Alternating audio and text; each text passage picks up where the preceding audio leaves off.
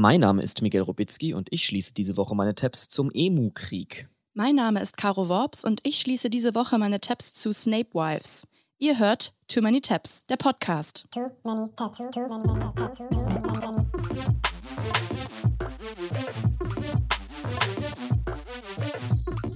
Too many tabs, too many, many, too many tabs, too many tabs, too, too, too, too.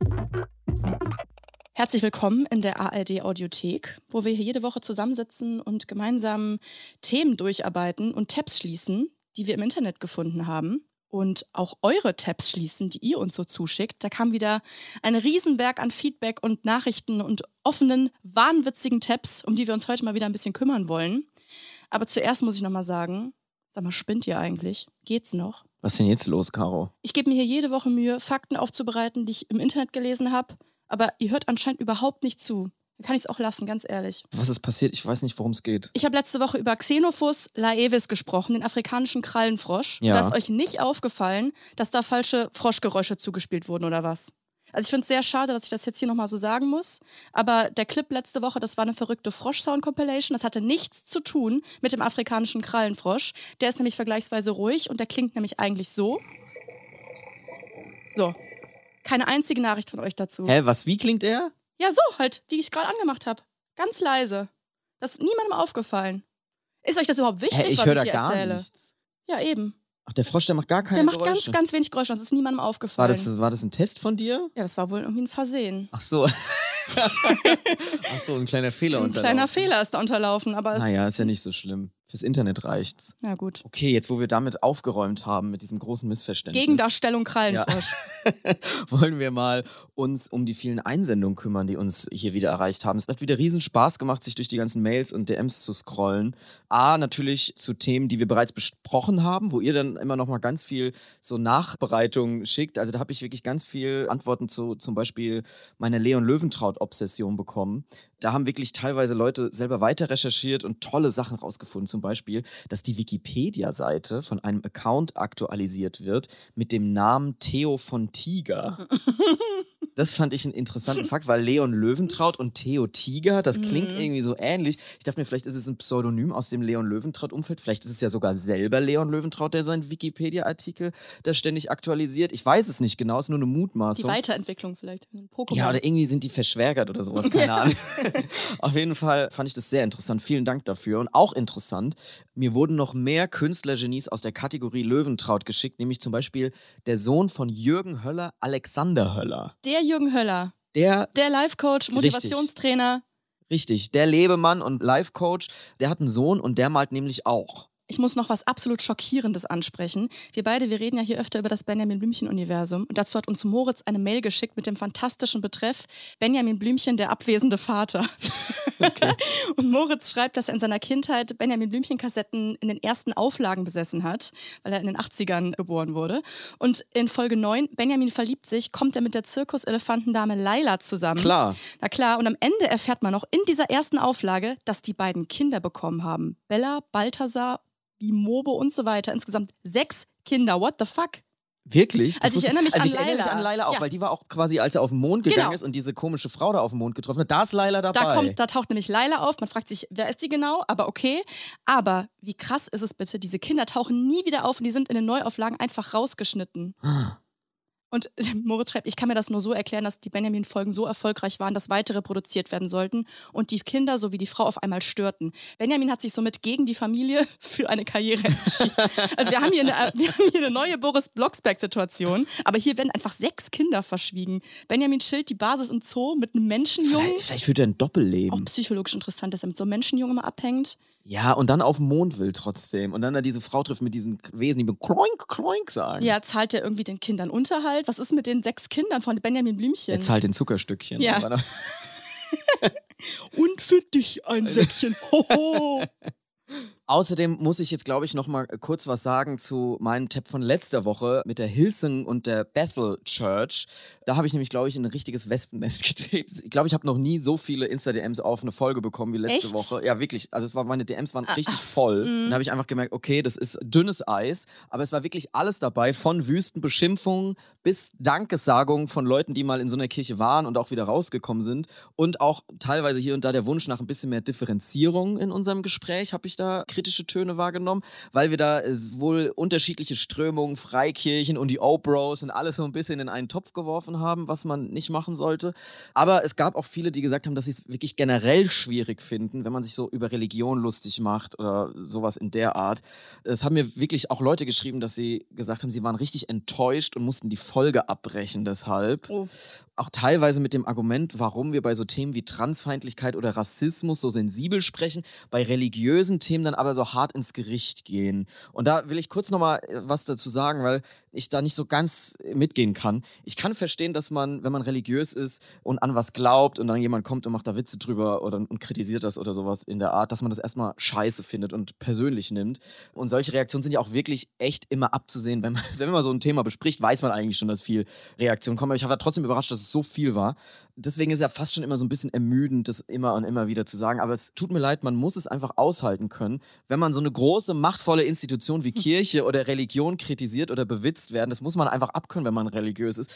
Und wenn man da so ins Wanken kommt, dann zeigt es eigentlich nur, dass man irgendwie einen wunden Punkt getroffen hat. Das ist immer so mein Gefühl. Und Mhm. auch der Vergleich zu Transfeindlichkeit und Rassismus hinkt natürlich hinten und vorne. Also Das ist ja Teil des, des, der Problemlage, was wir Richtig. angesprochen haben. Und man kann sich natürlich nicht aussuchen, ob man eine bestimmte Hautfarbe hat oder welches Geschlecht man hat, aber man kann sich natürlich aussuchen, an welche Religion man glaubt Mhm. oder welche Kirche man beitritt. Und abgesehen davon ist das Machtverhältnis ja so eindeutig, klar, komplett anders verteilt. Also unsere ganze fucking Gesellschaft ist auf Religion aufgebaut. In jeder scheiß Kita und Schulen stecken Kirchen. Auf der christlichen Religion. Genau. Ja. Die Städte sind literally so aufgebaut, damit die Kirche in der Mitte der Stadt sind.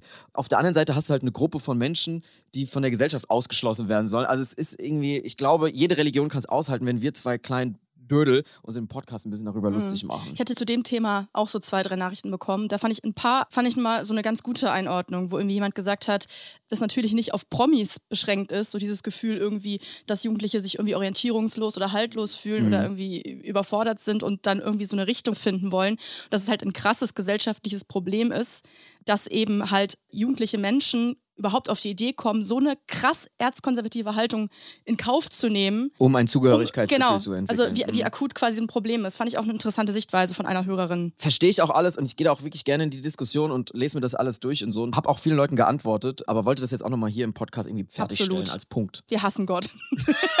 Amen. Okay, ja, ich würde sagen, wir haben viel auf dem Zettel, wir haben viele Tabs zu schließen und wir fangen einfach mal an. Miguel, leg doch mal los. Alles klar. Ich habe heute ganz wunderbare Tabs mitgebracht von unserer Hörerin Esther. Hallo, hier ist Esther. Ich habe gerade meine Tabs offen zum großen Emu-Krieg, der in den 30er Jahren in Australien stattfand. Und zwar haben drei Kriegsveteranen beschlossen, mit Maschinengewehren und allem, was sie hatten, gegen eine riesige Emu-Herde vorzugehen, weil die den Bauern ihre ganze Ernte auf den Feldern wegfutterte. Das Ganze soll jetzt auch als Musical und Film adaptiert werden. Viel Spaß! Yes, Emo-Musical. Ja, ich habe mich auch gefreut, weil sonst sagen wir immer am Ende unserer Tabs, es müsste mal ein Musical oder ein Film sein und diesmal ist es das bereits. Das ist ganz geil. Wir haben es ja gerade eben gehört, es ist eigentlich eine Geschichte, da prädestiniert für Too Many Tabs. Von den Leuten, die euch den Spezikrieg und den Kriegsbären Wojciech äh, gebracht haben, kommt heute der große Emu-Krieg von 1932. Eine Geschichte, die von der Presse als einzigartig in der Geschichte der Schädlingsbekämpfung betitelt wurde. Aha. Kannst du dir ungefähr vorstellen, was da dich erwartet heute, Caro?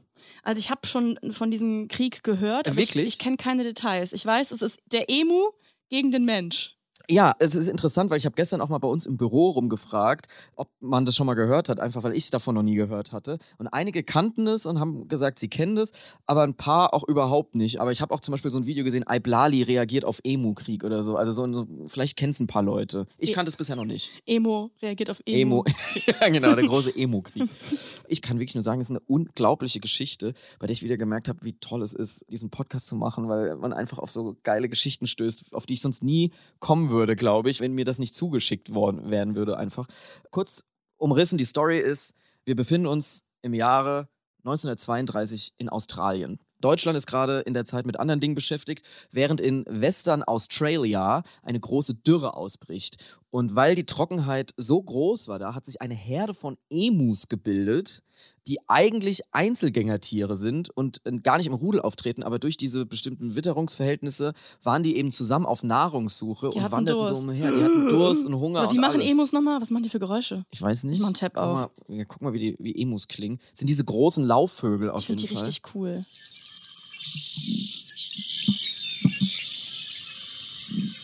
Dieses Grummeln? Ist das der Emu? Sowas. Naja, jedenfalls, so sind die da so umhergewandert und schließlich auf Feldern gelandet, in so einer kleinen westaustralischen Siedlung. Und nicht wenige, es waren 20.000 Emus geschätzt, sind davon jetzt auf gleich rumgelaufen und plötzlich aus out of nowhere 20.000! 20.000 auf diesen Feldern erschienen und haben die natürlich zerstört. Also haben die niedergetrampelt von jetzt auf gleich. Stell dir mal vor, du bist da irgendwo auf deiner Farm und auf einmal kommen 20.000 Emus. So aus. Du trinkst morgens deinen Kaffee, bist so ein kleiner Bauer da, willst einfach nur dein Feld pflügen und dann Du scheiße. hörst sie schon aus 100 Metern Entfernung und dann entstehen am Horizont 20.000 Emus mit scharfen Schnäbeln und die haben Hunger. Scheiße. Das ist wirklich so, ja, das ist einfach ein schlechter Start in den Tag, wenn man das hat. Und die Bauern haben sich natürlich sofort gedacht, what the fuck, verpisst euch von unseren Feldern.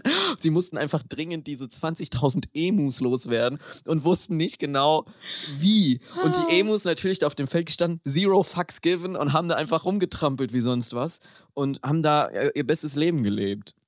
Es kam für die Bauern wirklich erschwerend hinzu, dass gerade Weltwirtschaftskrise war und man mit den Weizen, die sie da eben angebaut haben, gerade eh nicht so gut über die Runden kam. Das heißt, deren ganze Existenzgrundlage war bedroht aufgrund Ja gut, von aber die Emus. Existenzgrundlage der Emus ja wohl auch. Ja, bestimmt auch.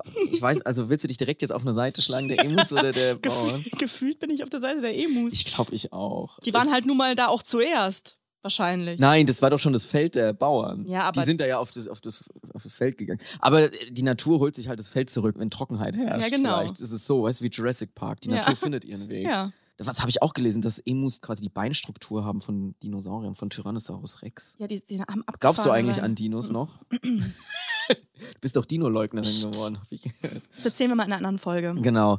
Also dann sind diese Emus da rumgetrampelt mit ihren T-Rex-Beinchen und haben dieses ganze Feld zerstört. Und die Siedler sind dann auf die einmalig geile Idee gekommen, zu sagen, Moment mal, wir beschweren uns jetzt bei der Regierung von Western Australia und fordern einen militärischen Einsatz gegen diese verschissenen Emus. Weil diese Bauern, die da waren, die waren auch ehemalige Soldaten aus dem Ersten Weltkrieg und die haben sich einfach gedacht, okay, das ist jetzt einfach die Lösung. Und die Wir Regierung, brauchen Munition. wir brauchen Munition. Die Re- Regierung hat einfach gesagt, ja, machen wir. und hat, hat wirklich am 1. November 1932 drei Soldaten auf die Felder geschickt und der Befehl lautete, beschaffen Sie uns 100 Emu-Häute.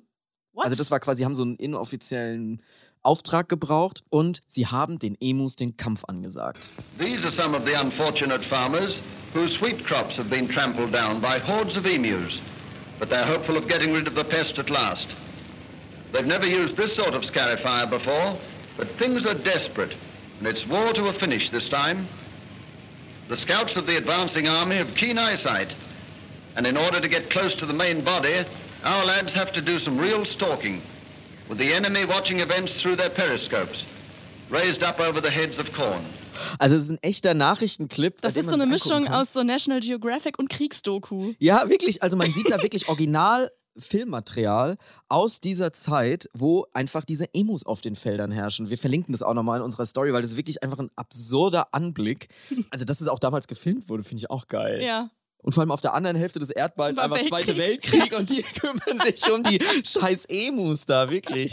Und was sich dann halt rausgestellt hat, und das ist jetzt eigentlich der ganze Fun an der Geschichte, ist, dass es gar nicht so einfach ist, gegen Emus Krieg zu führen, weil die sind nämlich schlau und wendig. Und die Soldaten haben bereits am ersten Tag einen Großteil ihrer Munition verschossen und nur wenige Emus getroffen.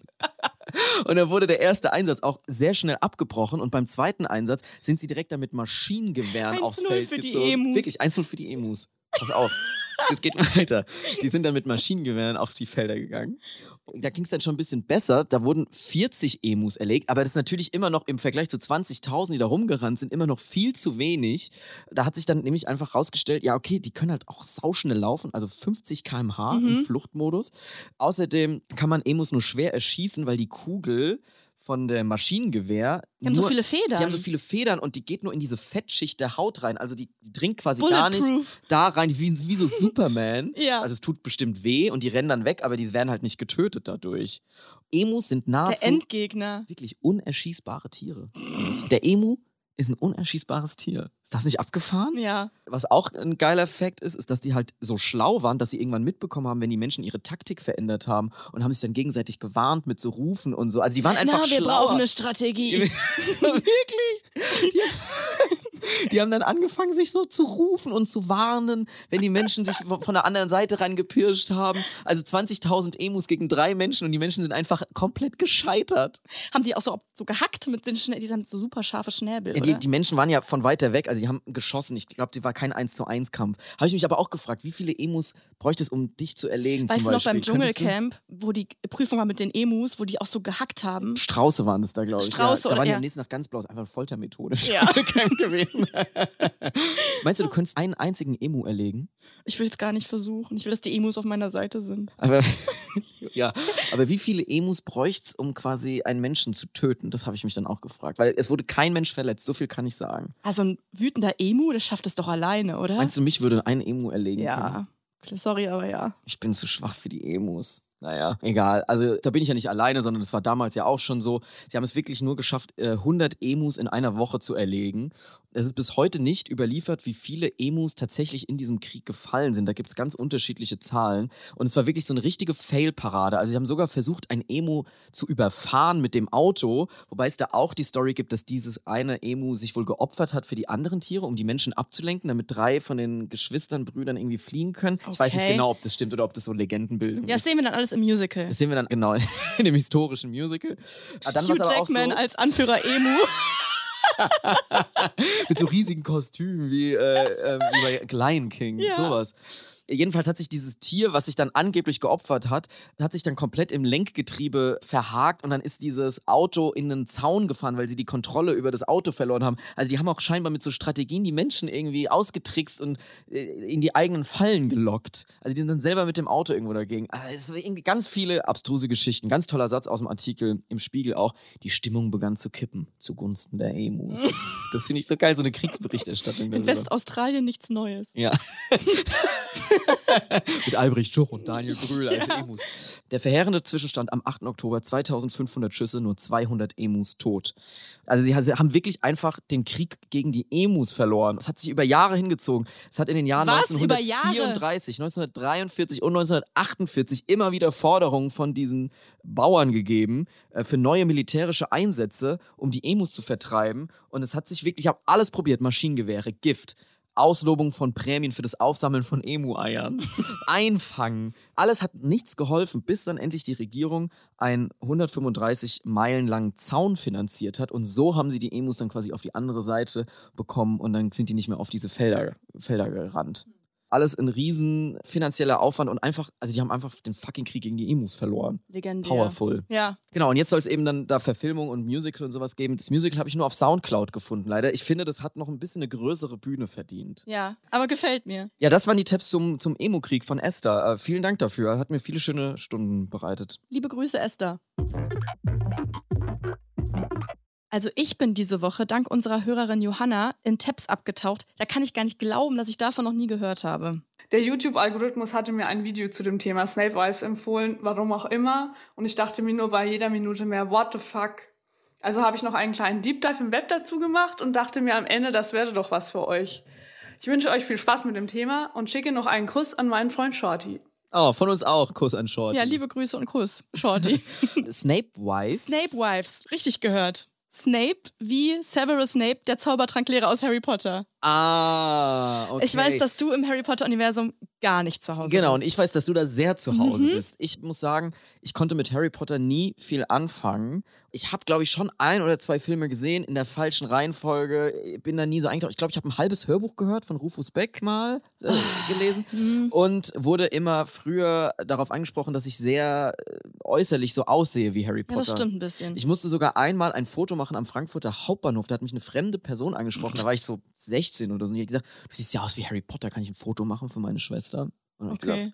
ja klar, gerne. Und ich dachte mir so, gib ihnen, was sie wollen. und und, und äh, hab das dann gemacht. Aber mehr Bezug zu Harry Potter habe ich eigentlich gar nicht.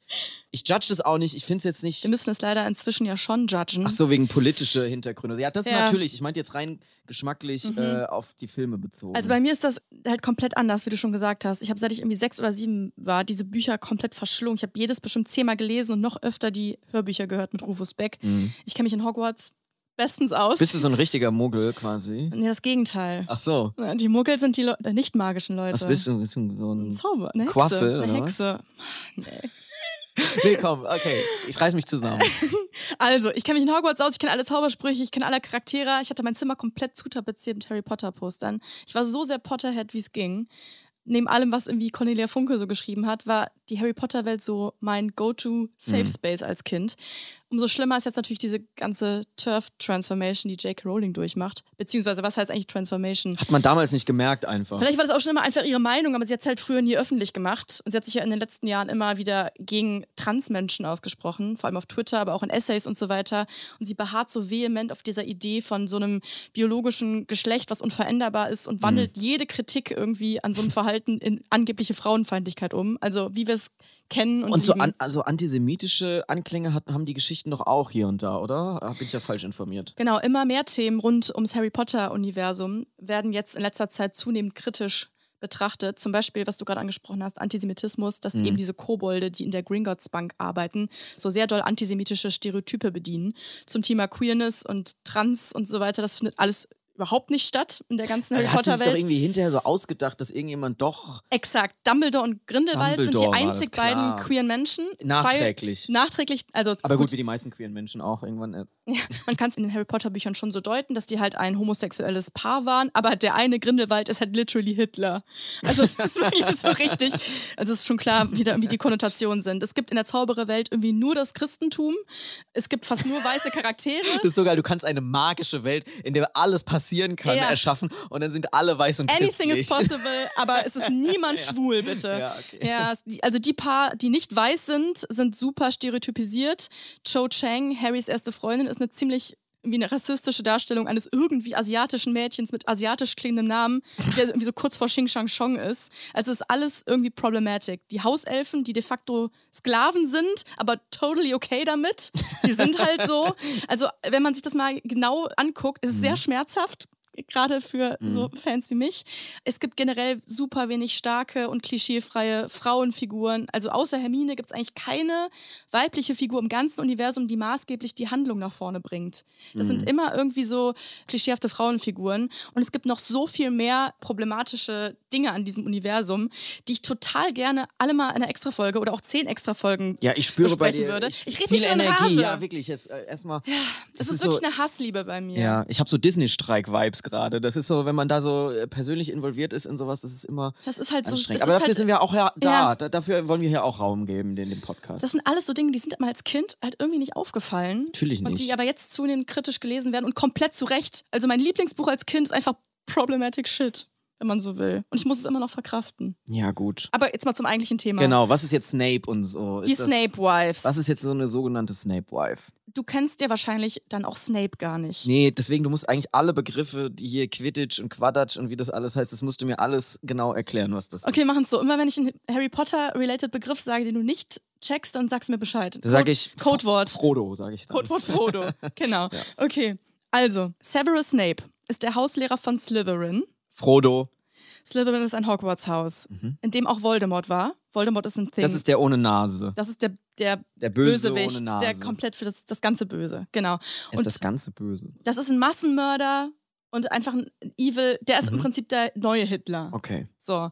Der war in Slytherin Ist auch so lustig, dass es einfach ein Haus in dieser Schule gibt, wo alle Bösen reinkommen. Aber gut, wieder anderer Tab.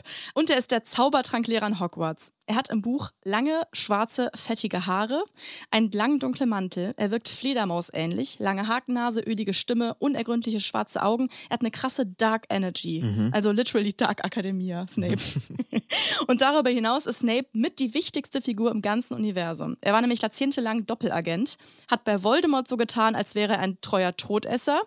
Frodo. Frodo, das sind die Anhänger, die äh, Stans, Voldemorts Stans, und stand aber heimlich auf der guten Seite und hat immer Informationen über Voldemort an Dumbledore durchgestochen und maßgeblich dazu beigetragen, Harry auch zu retten. Und das alles hat er gemacht. Jetzt wird's noch mal, jetzt kommt es zum Love Triangle, weil er in der Kindheit unsterblich verliebt war in Harrys Mutter Lily.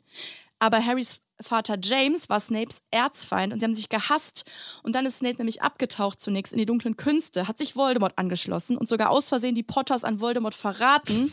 Daraufhin wurden Harrys Eltern umgebracht von Voldemort. Snape war am Boden zerstört, konnte sich das nie verzeihen und hat ab da Dumbledore geholfen, aus unsterblicher und ewiger Liebe zu Lily Potter. Und daher stammt auch dieses iconic Snape-Zitat, was immer auf so peinlichen Sharepics ist. Das hast du bestimmt schon mal gesehen, dieses Always. Sag, weiß ich nicht. Vielleicht auch nicht, weil du, weil du nicht 100 Harry Potter-Accounts, Fan-Accounts folgst. Ja. Okay, also, ich weiß nicht, ob du jetzt im Grunde mitgekommen bist, aber Snape ist eine iconic, irgendwie düstere Figur, die im Grunde gut ist, aber sich als Lehrer in der Schule verhält wie das allerletzte Arschloch. Mhm. Der mobbt nämlich die SchülerInnen alle richtig schlimm, vor allem die Gryffindors.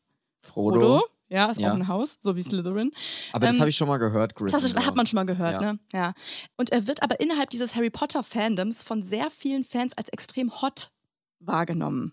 Ob Oh. dieser dunklen Chemistry. Jetzt zeig mal ein Foto. Okay, Ach, ich muss dir sogar ein Foto von Snape zeigen. Ja, ich weiß nicht, wie so Snape krass aussieht. ist es. Hier, das ist, Ah, dann kenne ich vom Sehen. Ja, der hat diese langen Haare. das ist Alan Rickman als Snape in den Harry Potter-Filmen. Na, Was auch damit zusammenhängen könnte, dass Alan Rickman halt einfach hot ist in den Filmen. Also ich finde hier Snape auch hot. Ja, oder? Der hat schon eine, eine hotte Energy. Innerhalb dieser riesigen Harry Potter-Fankultur gibt es halt unzählige Fanfictions, die sich in irgendwelchen romantischen und sexuellen Konstellationen, wie auch immer, um Severus Snape ranken. Aber das ist noch nicht alles, denn wir biegen hier schon wieder unverhofft ab in Richtung weirde Religionen. Denn es gibt, beziehungsweise gab, eine Gruppe von Frauen, die glauben an Snape. Also so richtig. Also so, als wäre for real, Ja, for real. als gäbe es Snape in echt. Eine Exakt. offensichtlich erfundene Figur. Genau, aber das wird auch umdefiniert. Also Snape Wives oder auch Snapists sind Aha. Frauen mittleren Alters, die Snape channeln. Also, Okay. und die sehen den Zaubertranklehrer aus Harry Potter, Severus Snape, als einen wichtigen spirituellen Führer in ihrem alltäglichen Leben. Sie glauben, auf der Astralebene mit Snape verheiratet zu sein. Also es klingt wirklich maximal abgefahren. Ich konnte es nicht glauben, aber es gibt es wirklich. Scheiße. Und hier stand ich jetzt an einem Punkt, wo ich mich entscheiden musste, ob ich wirklich vollumfänglich verstehen will, was die Astralebene ist. Ich habe mich dagegen entschieden. ja, wollte gerade sagen, Frodo. es sprengt den Rahmen. Es hat nichts mit Harry Potter zu tun. Es so. ist irgendwie so eine Existenzebene in der es- esoterischen Philosophie oder so eine Mhm. Mystery-Religion, whatever. Auf jeden Fall sind diese Snape Wives eine Community, die 2005 aufgekommen ist auf LiveJournal. Kennst du das? Das ist irgendwie so eine Blogging-Website Mhm, noch nie gehört. wo man online Tagebuch führen kann. Ist wahrscheinlich auch schon längst irgendwie Mhm. tot. Am aktivsten irgendwie so bis 2010 und danach und nach haben viele Snape Wives ihre Konten und Einträge gesperrt und geschlossen, weil sich auch einfach im Internet sehr viel über sie lustig gemacht wurde und über ihre komische Snape-Religion. Komisch, wie kommt das denn? Ganz seltsam. Die erste Stufe daran, was ja schon mal der absolute Wahnsinn ist, ist eben Snape nicht als fiktive Romanfigur wahrzunehmen, sondern es ist so eine allmächtige Identität, die auch ja im Grunde nur durch J.K. Rowling gechannelt wurde. ja, eben.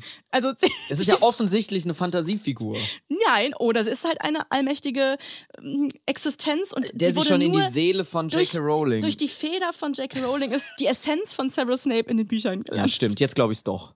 Jetzt, wo du das gesagt hast. Und wenn man den Snape Wives glaubt, hat J.K. Rowling ihn auch missverstanden. Also sie hat ihre eigene Figur gar nicht richtig gechannelt. Ach so, okay. Aber die Snape Wives haben das richtig Die verstanden. haben das richtig verstanden. Snape steht über allem. He is a living, feeling spirit. I believe anything is possible, and that Severus does visit those he chooses to. Also es gibt zahlreiche Video-Essays über dieses Ach Thema mit, Scheiße. mit äh, mehreren hunderttausend Klicks. Es ist ein Riesen-Thing im Internet, obwohl diese Snape-Wives gar nicht mehr so aktiv sind. Es hat irgendwie so eine weirde Anziehung auf viele Leute. Richtig entstanden ist das halt eben erst, diese ganze Snapismus, Gesamtästhetik halt durch das Aufkommen der Filme. Also du siehst halt dann diesen Alan Rickman da irgendwie hot auf dem Harry Potter-Plakat und eine der Snape-Wives Wives, Rose, hat es so beschrieben. Als ich die ersten Bilder sah, war ich platt. Ich kämpfte gegen die Anziehungskraft, den Drang, das Bedürfnis, ihn zu sehen, die Sehnsucht nach ihm, sein Geheimnis und seine Anziehungskraft und so weiter. Aber nach drei Tagen musste ich mich Severus Snape unterwerfen. Was? Was, was heißt das genau? Ja, das Ganze hat, wie gesagt, hauptsächlich im Internet und in Foren stattgefunden. Also so Fanfiction im Prinzip. So fing das an. So fing das Und dann an. haben sie es irgendwann geglaubt. Ja, aber pass auf, die Snape Boys hatten auch echte Treffen, bei denen sie abwechselnd Snape kanalisiert haben und Hochzeitszeremonien durchgeführt haben. Es gibt ganze wissenschaftliche Abhandlungen, es ist kein Scheiß, die sich Ach, um, dieses, um diese Religion kümmern. Irgendwie habe ich Mitleid. Ein bisschen schon. Also innerhalb der Community gab es auch Kämpfe darüber, wen Snape mehr liebt und ob der so ein sensibler Typ ist oder einfach geliebt werden muss oder so ein herrschsüchtiger, dominanter Meister. Es ist auch alles so ultra sexualisiert. Es ist so, I can fix him als Religion. Mit einer fiktiven Figur einfach. Ja, der hat so sein Für und Wider. Der ist Komplett. ganz, ganz nicht so der Liebe, aber wir kriegen das schon irgendwie hin. Ja, es ist irgendwie so ein do- dominanter Arschloch-Sexy-Typ, aber als Frau muss ich ihn auch irgendwie retten und seine traurige Vergangenheit verstehen und seine softe Seite. Also richtig so toxische Erzählung, die man millionenfach kennt aus Fiction Uff. und Real Life. Uff. Und das Ganze als Hardcore-Religion. Und zu den Praktiken der Snape Wives gehörten außerdem der Bau von Haus- und oder Online-Schreinen für Snape, Collagen von Snape machen, sich selbst auf Bilder mit Snape photoshoppen, Snape heiraten, Ehegelübde schreiben. Hier ein Auszug aus dem Ehegelübde von Snape Wife Lady Darkness. I solemnly promise all of this to you, Severus Snape, my only love. May these words create a strong, loving bond which can only be broken by death. If I break the promises made or treat you not in the manner I should be, I'll make sure I'll die. May all the good forces and spirits bless our love eternally. So it will be done. Also es ist so unfassbar pathetisch. Es ist wirklich Love of their life, Severus Snape. Und dazu gehörte noch Fanfiction schreiben, natürlich, erotische Szenen schreiben, Briefe an Snape schreiben, mit anderen Snape-Wives über Snape diskutieren, Snape channeln, natürlich. Die bekanntesten Snape-Wives waren Severely Obsessed, Lady Darkness und Snape Maniac. Beid- Beide heute wohl inaktiv. Und bis heute weiß man nicht genau, wie ist es jetzt zum Ende gekommen mit dieser mit diesem Kult, mit dieser Religion. Manche geben J.K. Rowling die Schuld, weil sie eben Snape Spirit nicht richtig gechannelt hat. Aber stell dir mal vor, du bist die Person, die diese Figur erfunden hat und plötzlich rasten alle im Internet so aus. Ich frage mich, was was komischer ist, diese Sicht auf so eine, so eine Geschichte oder stell mal vor, so du hast ein Familienmitglied, was plötzlich eine Snape-Wife wird. Total. Und was ich auch ein- eine gute Begründung finde, ist, das war alles Snapes Plan. Also der ist ja irgendwie. Ja, klar, ja, klar er hat ja gewollt. Ja. Er hat, er hat das kreiert, er kann es auch enden. Also es ist wirklich total abgefahren. Und was du schon angesprochen hast, stell dir vor, ein Familienmitglied Ja. ist plötzlich Snape Wife, Ja, aber stell dir vor, deine Frau ist plötzlich Snape Wife. Wie handhabst du denn das? Weil viele von diesen Middle-aged Women waren eigentlich schon lange verheiratet mit einem real Klar. existierenden Mann. der nicht Snape war. Und das haben die begründet, weil das ist ja nur auf der Astralebene. Mm. Scheiße.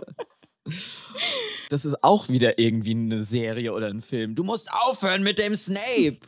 Komm runter von dem Snape. Entweder Snape oder ich. Ja, da gibt es einmal den, den physischen Ehemann und dann bist du noch auf der Astralebene mit Harry Potter-Lehrer Severus Snape verheiratet. Es ist wirklich komplett absurd. Wäre das auch was für dich? Du bist ja auch sehr Harry Potter-affin. Ja, du, aber nee, du nee. Bist du auch so eine kleine Snape-Wife vielleicht? Nee. Bist noch nicht alt genug. Vielleicht, wenn du dann so in deinen 40ern wirst du nochmal zu so einer So Snape-Wife. ein Snape, Late Snape Wife. Ja, hoffentlich haben wir dann noch Podcasts. Das will ich gerne im On miterleben. Was ich aber auch irgendwie an dem Ganzen so einen interessanten Aspekt finde, für mich aber sehr dünnes Eis, dass es ja eigentlich auch Parallelen zu jeder Religion, zum Beispiel auch zum Christentum gibt. Weil du hast ja auch eine Bibel, was ja ein Buch ist. Und die Autoren wurden ja angeblich auch von Gott inspiriert.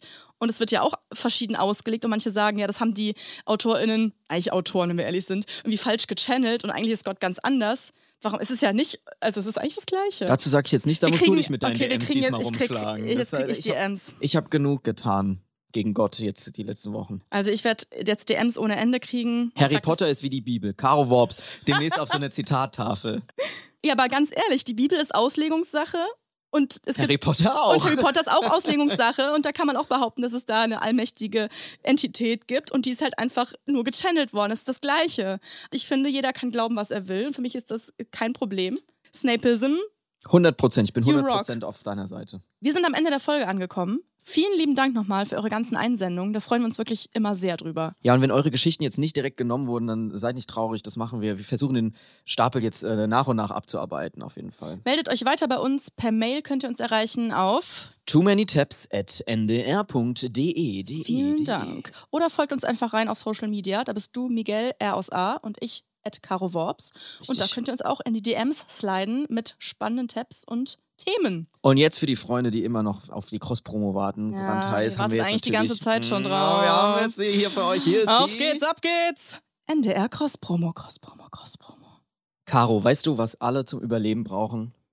Podcast? Richtig. Und Essen. Ah, Und deswegen haben wir diese Woche eine ganz besondere Spezialität für euch. Ein Podcast, in dem es um Essen geht. Mezzer Stories heißt das Ganze. Und da drin wird viel gekocht und gequatscht. genau. Und mit den Gerichten, die gekocht werden, werden dann immer auch persönliche Geschichten verbunden, wie zum Beispiel im Falle von Roxana und gefüllten Auberginen. Also ich verbinde das Gericht so ein bisschen damit, dass etwas, nur weil man es nicht kannte, also ich kannte ja eben keine Aubergine, war das für mich immer so, das esse ich nicht. Ne? Und genauso hat man auch eben so Vorurteile, sei es bestimmte Nationen oder bestimmte Menschen. Und ich finde, das spiegelt das Ganze so ein bisschen wider, dass nur weil man etwas nicht kennt, der Meinung ist, man mag es nicht oder Das es echt ist schön was Schlechtes. Mezzer Stories gibt's immer donnerstags in der ARD Audiothek und überall da, wo es sonst Podcasts gibt. Link findet ihr bei uns in den Shownotes. Cross-Promo Ende. Too many tabs, too many tabs, too many tabs. Too Many Tabs ist eine Produktion von TRZ Media im Auftrag des NDR. Wir sind eure ModeratorInnen, Miguel Robitzky und Caroline Worps. Producerin Henny Koch. Ausführender Produzent TRZ, Robin Drömer. Ausführende Produzentin NDR Johanna Leuschen. Redaktion NDR, Melanie Litzbar. Musik, Joel Delato. Neue Folgen gibt es immer mittwochs in der ARD Audiothek und überall da, wo es Podcasts gibt. Too many tabs, too many 啾啾啾啾。